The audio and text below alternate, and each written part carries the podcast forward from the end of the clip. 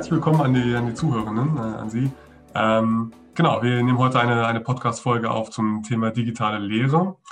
Ähm, genau, ich bin, ich bin Jonathan Dreves, ich bin 22 Jahre alt, bin äh, studentische Hilfskraft am Digital Learning Center der DHBW Mannheim und genau unterstütze im Digital Learning Center bei der Digitalisierung der Lehre an der DHBW Mannheim mit verschiedenen Tätigkeiten.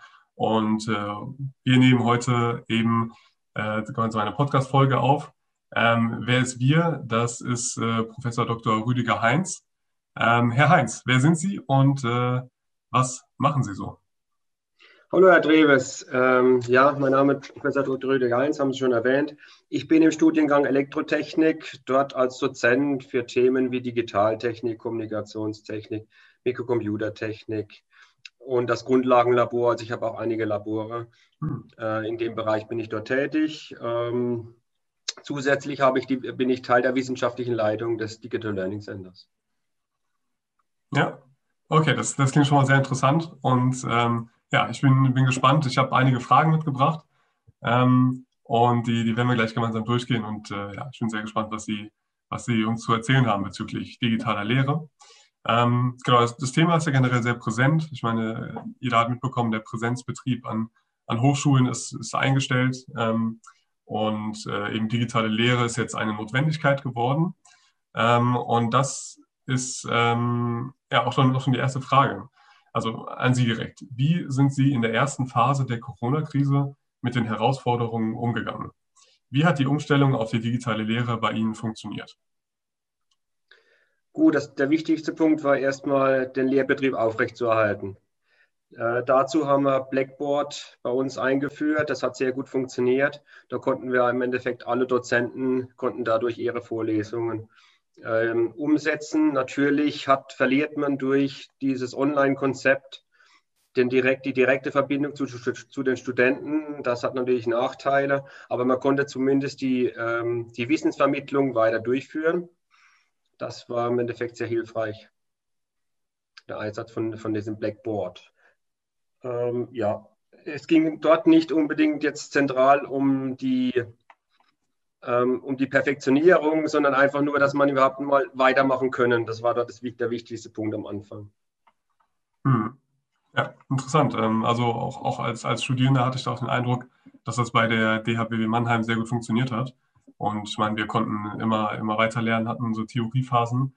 Ähm, aber gehen wir doch mehr, mehr ins Detail. Und zwar, ich meine, es gab jetzt ja mehrere Phasen äh, während der Corona-Zeit, die man betrachten kann.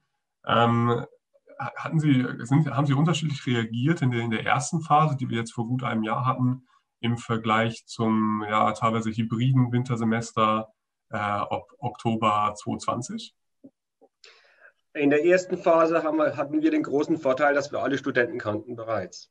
Das heißt, ähm, man muss nicht über, über die, über die ähm, Online eine Beziehung aufbauen, sondern man konnte im Endeffekt einfach die, die, die Beziehung weiterführen. Und das war dann okay. Diese, ähm, der, der, der, man hat keinen direkten Draht, aber das war dann in dem Sinn okay, weil man die Leute erkannte, die auf der anderen Seite saßen. Ähm, dann im September oder Oktober, dann in der zweiten Phase, da hatten wir natürlich das Problem, dass das erste Semester dort äh, dazugekommen ist. Am Anfang wollten wir ja das Ganze dann hybrid fahren, dass zumindest ein Teil der Studenten immer da ist, damit sich die Studenten gegenseitig kennenlernen können und so weiter. Das mussten wir aber, dieses Konzept mussten wir dann direkt am Anfang anbrechen. Wir konnten es noch nicht umsetzen und mussten dann gucken, wie wir über die Standard-Online-Medien dann trotzdem Verbindungen herstellen. Ich habe dazu dann, ähm, dann äh, angefangen mit äh, einem Greenscreen zu arbeiten, also dass man mich zumindest, dass man nicht nur die Folien sieht, sondern dass man mich auch neben den Folien sieht, dass man zumindest mal zu mir, mich kennenlernt in gewisser Weise oder einfach nur, dass man mich sieht. Das fand ich, war an der Stelle schon mal wichtig. Ich habe dann zusätzlich, habe ich mir noch ein Smartboard besorgt, ein größeres 55, 55 Zoll, also so eine kleine Tafel und äh, habe mich dann komplett vor dieser Tafel stehen aufgezeichnet und konnte dann dort mit, die, mit Hilfe dieses Smartboards recht gut meine Lehre äh, vermitteln. Was mir äh, und ich konnte auch Kontakt herstellen, habe versucht, immer wieder die Studenten einzubinden, zu viel zu fragen, auch längere Pausen dann für Fragen eingeräumt und so weiter.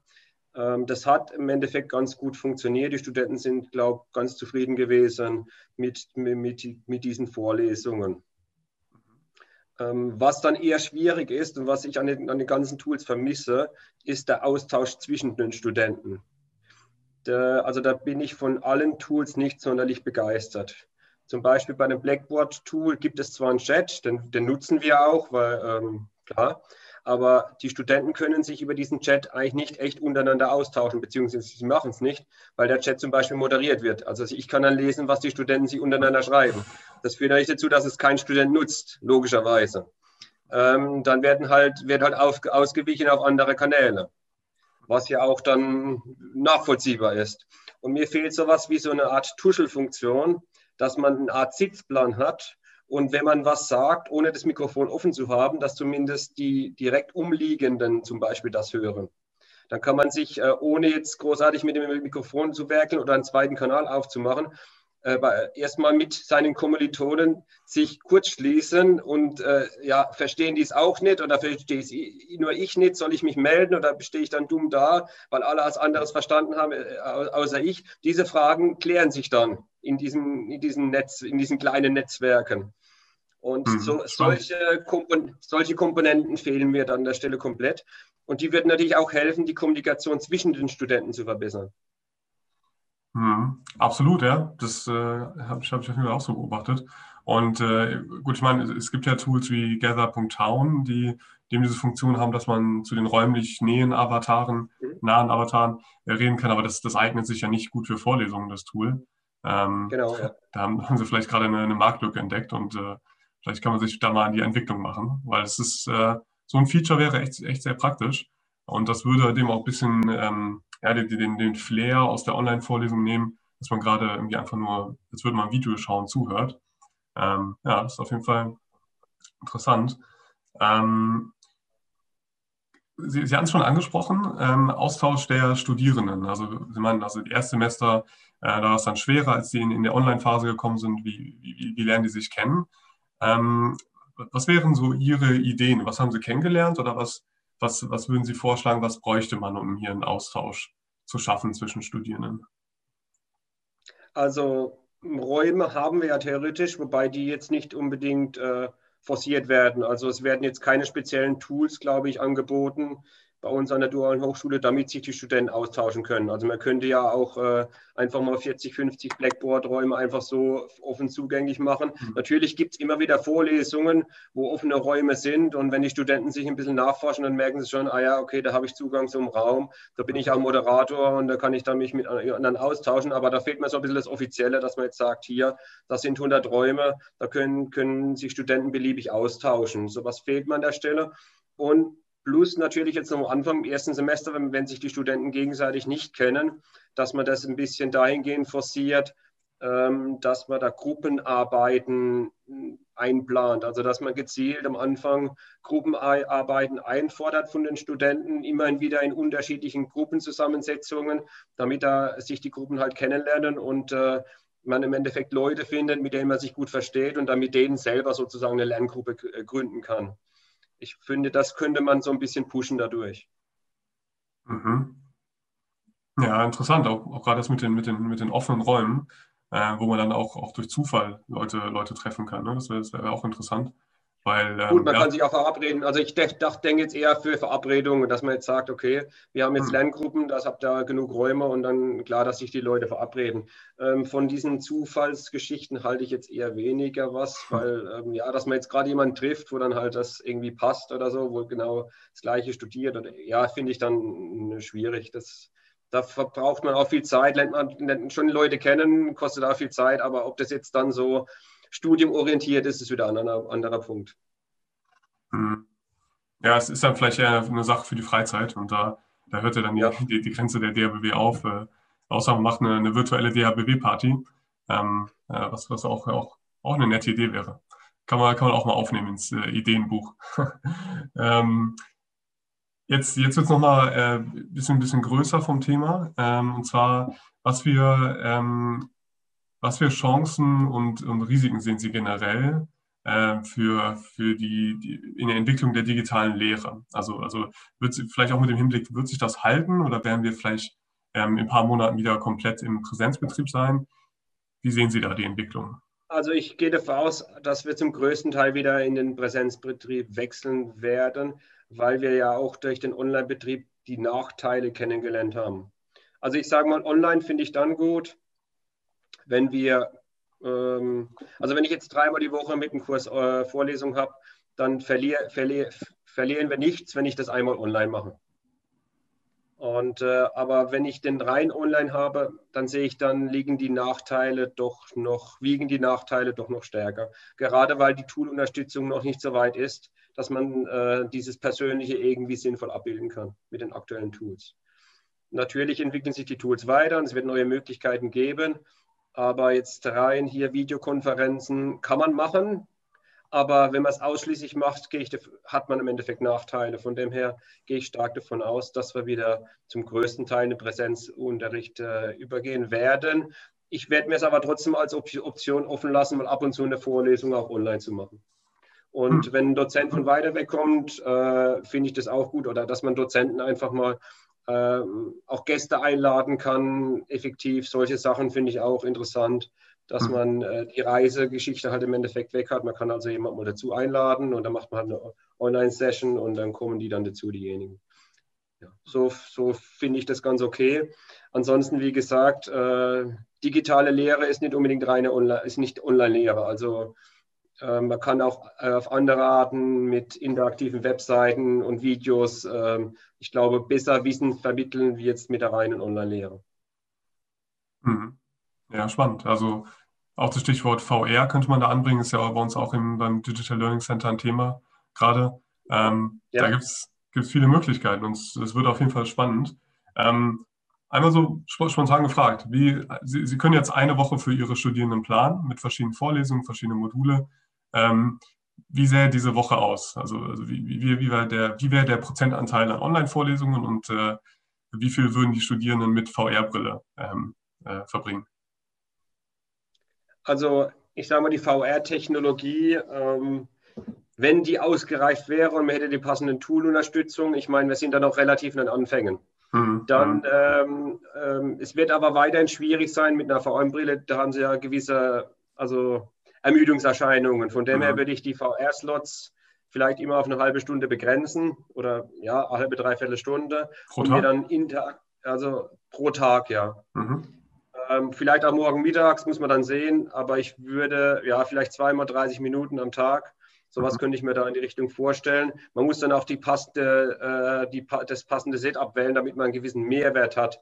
In welchem Zusammenhang will ich das machen? Ich meine, jetzt äh, gerade im Bereich der Technik muss ich natürlich dann die passenden Inhalte haben, wo äh, eine interaktive äh, Zusammenarbeit sinnvoll ist. Natürlich kann man dort was äh, erarbeiten, aber da sind wir ja zur Zeit noch relativ weit weg um dort was anbieten zu können. Also da gibt es ja noch im Endeffekt noch nichts von der Stange.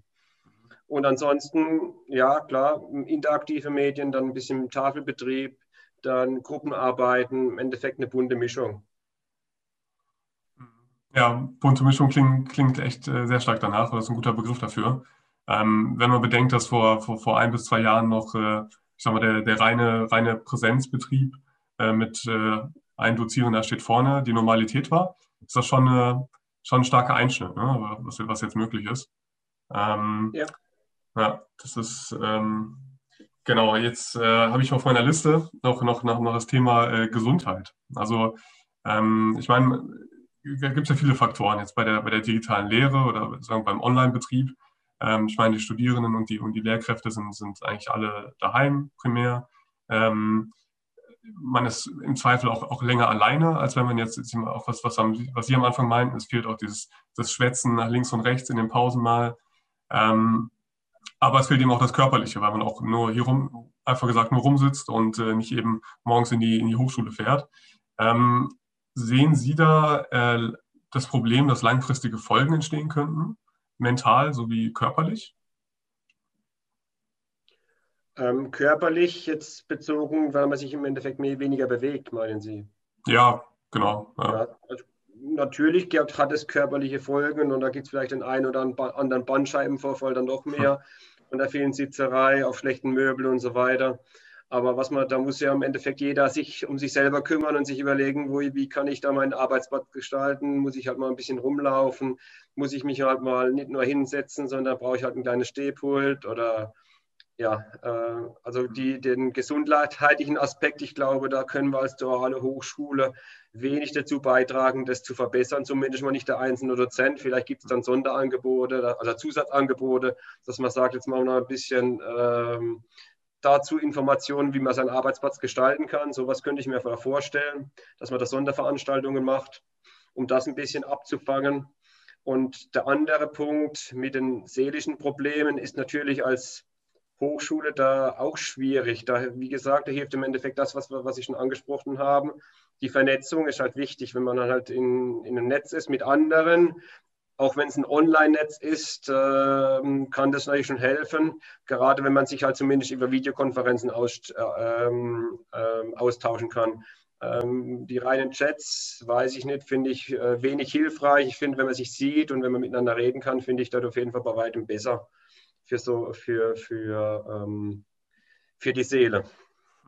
Ähm, ja, jetzt aber wie inwieweit, also ich habe da schon ein paar Sachen dazu gesagt, was man da machen könnte. Ich glaube nicht, dass die Hochschule dort weiter unterstützen kann äh, über das, was ich bereits erwähnt habe. Also so, da habe ich jetzt ansonsten keine Ideen, um das äh, positiv zu unterstützen.